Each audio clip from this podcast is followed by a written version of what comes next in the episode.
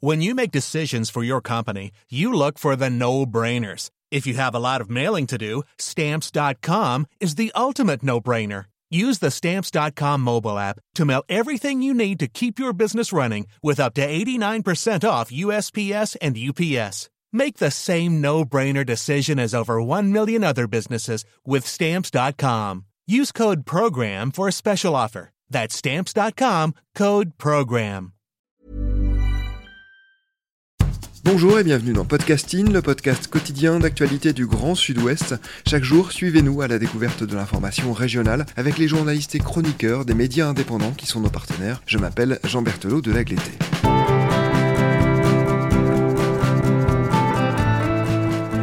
Nous poursuivons notre découverte de Viso, un magazine édité par l'un de nos partenaires, l'Institut de journalisme de Bordeaux-Aquitaine, l'IJBA.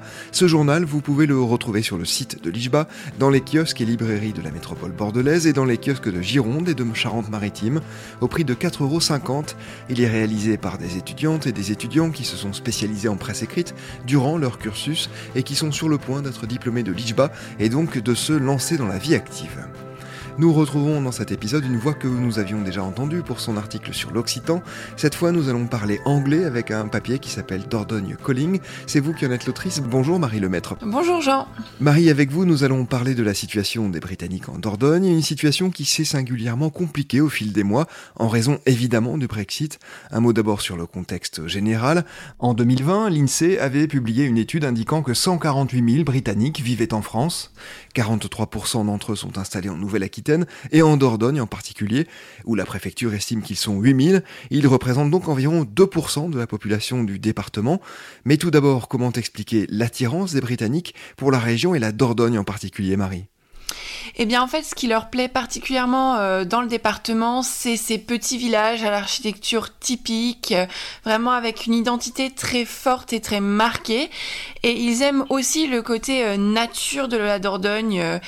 beaucoup d'entre eux, notamment l'une des personnes que j'ai rencontrées, Simon Fletcher, m'a dit que ça ressemblait beaucoup au Kent anglais. C'était très vert, vert émeraude, très naturel, un peu de pluie, mais surtout beaucoup de beau temps, sillonner les petites routes, ils adorent. Et ce qui est encore mieux en Dordogne par rapport au Kent, c'est la gastronomie.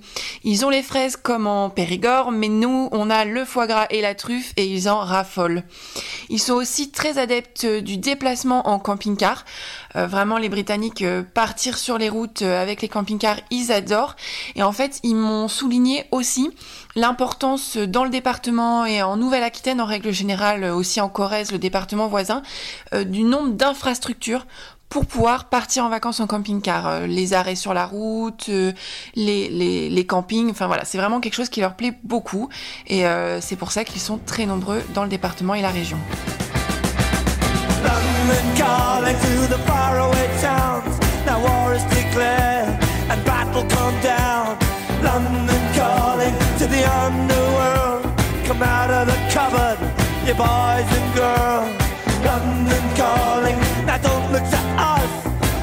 Beatlemania has bitten the dust. London calling, see we ain't got no swing except for the rain and the crunch of thing.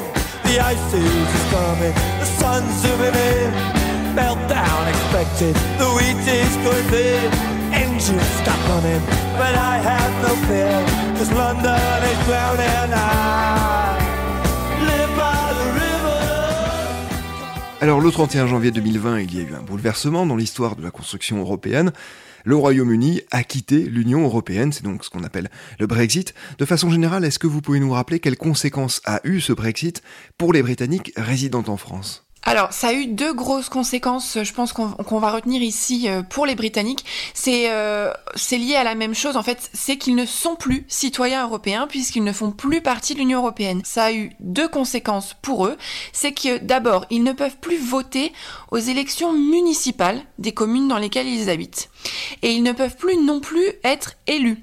Et par exemple, ça c'est quelque chose dans les villes où ils sont nombreux, où ça a vraiment créé euh, des, conséquences, un malaise, des problèmes puisque par exemple à Aimé, en Dordogne, où il y a une forte population britannique, euh, le maire actuel s'entourait toujours d'au moins un Anglais dans son équipe municipale pour représenter justement la population de sa commune au mieux. Et là, ben, il ne peut plus. Euh, donc les dernières élections, il n'a pas pu avoir un élu britannique. Et voilà, c'est quelque chose qui, eux, ne pas pouvoir voter et ne pas pouvoir s'impliquer ni être élu, c'est quelque chose qui est très décevant. Et tout simplement, vu qu'ils ne sont plus citoyens européens, ils ne peuvent plus non plus voter pour les élections européenne. Et pour certains qui sont euh, nés avec la construction euh, européenne, comme le soulignait par exemple Linda que j'ai rencontré pour cet article, c'est quelque chose qui est très difficile. ils, ils, ont l'impression qu'on leur retire une part de leur identité dans une certaine mesure. Et la situation n'est pas la même pour les Britanniques installés avant la fin de l'année dernière et pour ceux arrivés après, c'est bien ça? En fait, euh, ceux qui étaient installés avant le 31 décembre 2020 peuvent demander une carte de séjour. C'est-à-dire que cette carte, qui ressemble fortement à une carte d'identité leur permet de rester euh, en France et en fait la carte est valable entre 5 et 10 ans suivant euh, leur date d'arrivée en France. C'est-à-dire que ceux qui sont arrivés depuis 5 euh, ans, c'est une carte qui est valable 5 ans et ceux qui sont arrivés depuis plus de 5 ans, c'est une carte qui est valable 10 ans. Donc pour ceux donc, je répète, installés avant le 31 décembre 2020, c'est cette carte de séjour. Pour ceux qui sont arrivés après, la situation est, différente, il leur faut un visa. Donc la carte de séjour, elle, elle était délivrée assez simplement par la préfecture et en Dordogne, en raison du nombre euh, d'Anglais qui sont installés dans le département, ils ont ouvert exprès en octobre 2020 un bureau du Brexit pour accompagner les Anglais dans ces démarches. Donc au plus fort euh, des demandes, ils avaient jusqu'à 80 rendez-vous par jour pour finaliser les dossiers comme nous on irait faire en mairie pour faire notre carte d'identité, c'est-à-dire prendre les photos et les empreintes. Donc c'est vraiment euh, la carte qui ressemble à notre euh, future et nouvelle carte d'identité. et ce bureau, évidemment, il est éphémère, puisque les demandes pouvaient être faites que jusqu'au 30 juin de cette année. Et donc, il est voué à terme à fermer puisque tous les Britanniques auront fait leur demande. Par contre, quand les cartes vont expirer dans 5 à 10 ans, ils vont rouvrir ce même bureau.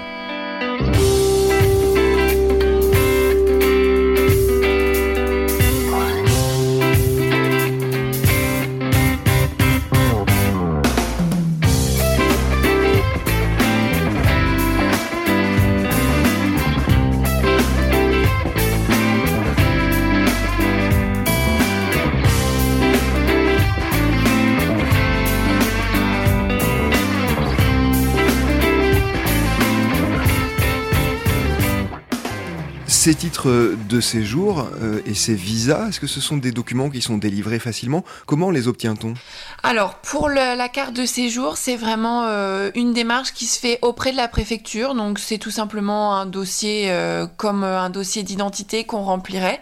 Tous les gens que j'ai rencontrés qui sont passés par ce bureau du Brexit ont souligné la facilité des démarches. Vraiment, ça a été pour eux très simple et relativement rapide. Euh, c'est une carte qu'ils sont venus récupérer euh, en main propre euh, à la préfecture. Après, pour le visa, c'est aussi une démarche par dossier, mais je connais moins, mais ça semble un peu différent puisque c'est un dossier qu'il faut faire auprès de l'ambassade ou du consulat. Donc c'est même plus les mêmes interlocuteurs. Ces démarches peuvent malgré tout être fastidieuses et donc certains Britanniques demandent la nationalité française, mais ce n'est pas si simple en raison notamment des tests de français qu'ils doivent passer. Tout à fait, c'est les tests de français sont aussi demandés et c'est justement qui parfois les freine. C'est-à-dire qu'il y en a, euh, vu ce qu'on disait tout à l'heure, qui sont privés de leur nationalité européenne, euh, demandent la nationalité française pour euh, justement faciliter leur démarche, redevenir citoyens européens, s'impliquer dans leur vie locale. Donc il y en a qui vont même encore plus loin que cette carte de séjour et demandent la nationalité, mais justement ils sont finalement assez peu nombreux aussi par euh, cette barrière de la langue qui peut parfois les freiner parce que c'est ce que je discutais avec euh, la dame que j'ai rencontrée, Linda. elle m'expliquait que c'est totalement possible dans la région d'Aimé qui est très anglaise de, de vivre sans parler un mot de français. mais elle-même le dira, c'est finalement malgré tout très handicapant.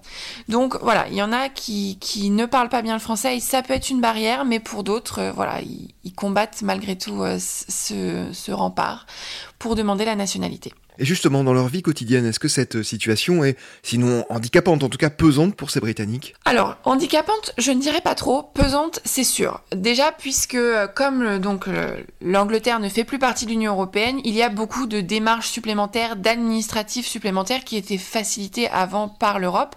Donc déjà, pour accueillir les membres de la famille, c'est beaucoup plus compliqué. Les transports se font moins facilement.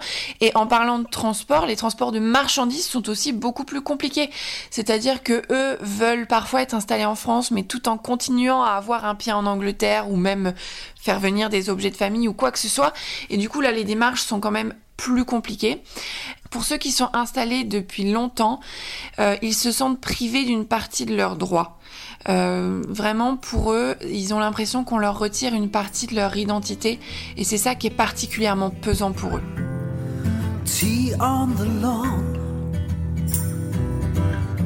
It's not particularly warm. I was listening to Kate and her beautiful song. She's out there somewhere, swimming in the Atlantic on the summer solstice in the middle of the I think she's finally lost it, yeah. It's 13 degrees. I've exposed my knees. The wife's under a blanket, indoors on the sofa. She's switching those channels. Est-ce que l'on peut déjà mesurer quel impact a eu le Brexit sur le nombre de Britanniques présents en Dordogne? Alors, sur le nombre, c'est assez difficile, puisqu'en fait, on ne peut pas faire euh, d'études à proprement parler euh, sur les Britanniques, puisqu'on ne peut pas faire de statistiques ethniques en France, contrairement aux États-Unis par exemple. Mais on sait qu'il y a eu une forte demande immobilière. Par exemple, pour cet article, j'ai contacté plusieurs justement agences immobilières pour savoir un petit peu, avoir des contacts avec des familles euh, ou des choses comme ça. Et en fait, beaucoup m'ont dit qu'il y a eu une explosion de la demande au moment où justement on a appris qu'il fallait être installé avant le 31 décembre 2020. Il y a vraiment eu une ruée euh, sur l'immobilier. Donc on peut supposer qu'ils ont été peut-être plus nombreux à s'installer euh, plus définitivement. L'impact économique et social des Britanniques sur la Dordogne est en tout cas indéniable. Hein. C'est quelque chose qui revient souvent dans la bouche, notamment des maires des communes rurales. Tout à fait. pour l'article, j'ai rencontré le maire donc des euh, qui s'appelle euh, Jérôme Bétail. Et pour lui, c'est vraiment euh, cette population anglaise qui est installée dans la ville, c'est une source de richesse à la fois culturelle et euh, d'implication. C'est-à-dire que les Anglais ont vraiment l'impression d'avoir un rôle à jouer dans leur ville et une implication. Et donc au niveau des associations locales, ils vont très vite s'insérer. Donc il m'expliquait par exemple que à Aimé, euh, ils ont réhabilité euh, le temple protestant. Et par exemple Neil et Linda, donc qui sont en couple et qui se sont installés juste à côté d'Aimé, à Sainte-Eulalie d'Aimé, eux, pour s'intégrer, pour connaître du monde, se sont tout de suite mis dans le comité des fêtes pour pouvoir rencontrer du monde et avoir un rôle à jouer dans la vie locale. Marie, vous avez rencontré de nombreux ressortissants britanniques pour préparer votre papier. Vous avez dit un mot hein, tout à l'heure de la façon dont leur identité pouvait être troublée par le contexte. Comment vivent-ils de manière plus générale cette situation? Et je pense notamment à ceux qui sont installés ici depuis très longtemps et qui se sentent peut-être tout d'un coup un peu étrangers chez eux. C'est ça, c'est tout à fait ça. Euh, dans le cas de Neil et Linda dont on, a déjà parlé, euh, ils ont vraiment été presque plus longtemps installés en France qu'en Angleterre. Donc ils ont un attachement à leur pays parce que ça reste leur racine, ils ont une partie de leur famille là-bas, mais ils sont aussi extrêmement attachés à la France et euh, ne plus pouvoir, euh, comme on le disait, voter ni aux élections européennes ni aux élections municipales, c'est vraiment très très difficile parce qu'ils ont vraiment l'impression d'avoir un avis, d'avoir une, une, implication dans leur vie locale qu'ils ne peuvent plus exprimer euh, entre guillemets légalement ou par le vote. Donc c'est vraiment pour eux très frustrant et c'est ça dans le cas de Neil et Linda qui leur, les a poussés à demander cette nationalité française parce qu'au final, aujourd'hui, euh, ils se sentent plus français qu'anglais puisqu'ils ont été installés plus longtemps en Dordogne euh, qu'à Londres ou d'où ils sont originaires. Est-ce que vous avez l'impression que certains Britanniques nourrissent une forme de ressentiment à l'endroit de leurs euh, compatriotes, ou en tout cas de ceux qui ont voté en faveur du Brexit, puisqu'on rappelle que cela a été décidé à l'issue d'un référendum. Tout à fait. Je pense que ressentiment, je ne sais pas, mais des regrets, c'est sûr, dans le sens où beaucoup reviennent euh, sur la façon dont s'est déroulée la campagne. Ils en parlent encore énormément. Euh, ils disent que c'est une campagne qui a été basée sur beaucoup de fausses informations, qui a été mal faite, que ceux qui ont voté pour la sortie euh, de la Grande-Bretagne de l'Union européenne n'ont pas été suffisamment informés et que ce vote n'a finalement pas assez été éclairé. C'est vraiment un, regret à ce niveau-là. Pour eux, s'il y avait peut-être eu plus de pédagogie, plus d'informations et peut-être une information plus vraie, euh, le vote aurait pu être différent. Marie, une dernière question. Qu'est-ce qui vous a donné envie d'écrire ce papier? Et qu'aimeriez-vous qu'on en retienne? Alors l'idée, ça a été, ben, en fait, je travaille donc en Dordogne à Périgueux et quand j'ai appris l'ouverture de ce bureau du Brexit, euh, ça a tout de suite éveillé ma curiosité. Ça semblait un petit peu insolite ce nom, donc déjà j'ai voulu me pencher sur ce que c'était et plus largement sur justement l'influence qu'a pu avoir le Brexit sur ces Anglais, parce qu'on sait qu'il y en a beaucoup. En plus, justement, euh, au fur et à mesure de mes découvertes en Périgord, j'ai découvert le village d'Aimé, qui est un peu euh, une petite bastide britannique en Dordogne. Donc je me suis vraiment dit voilà, comment la vie de ces, Anglais a changé. Donc j'ai voulu essayer de comprendre ça. Et ce que j'en retiens, c'est finalement un sujet qui aura été euh, profondément humain. J'ai eu énormément de rencontres pour ce sujet, que ce soit avec des Anglais ou euh, des Français euh, qui sont au contact de ces Anglais, notamment le maire d'Aimé. Donc c'est vraiment un sujet très très humain et des gens très positifs. Donc c'est vraiment c'est vraiment ça que j'en retiendrai. Et oui, vous le disiez, vous êtes à Périgueux puisque vous travaillez en ce moment pour le quotidien départemental La Dordogne Libre. Merci beaucoup Marie Lemaître d'avoir répondu aux questions de podcasting. Je rappelle le titre de votre article Dordogne Calling. Il est à retrouver dans le magazine Viso, en vente sur le site de l'IJBA, mais aussi dans les kiosques et librairies de la métropole bordelaise et dans les kiosques de Gironde et de Charente-Maritime. C'est la fin de cet épisode de podcasting. Production Anne-Charlotte Delange, Juliette Chénion, Clara Echari, Lisa Feignet, Marion Ruot. Programmation musicale Gabriel Taillet iconographie Magali Marico, réalisation Olivier Duval. Si vous aimez Podcasting, le podcast quotidien d'actualité du Grand Sud-Ouest, n'hésitez pas à vous abonner, à liker et à partager nos publications. Retrouvez-nous chaque jour à 16h30 sur notre site et sur nos réseaux sociaux, ainsi que sur ceux des médias indépendants de la région qui sont nos partenaires. Retrouvez-nous aussi sur toutes les plateformes d'écoute, dont Spotify, Apple Podcast ou Google Podcast. Podcasting, c'est l'actu dans la poche.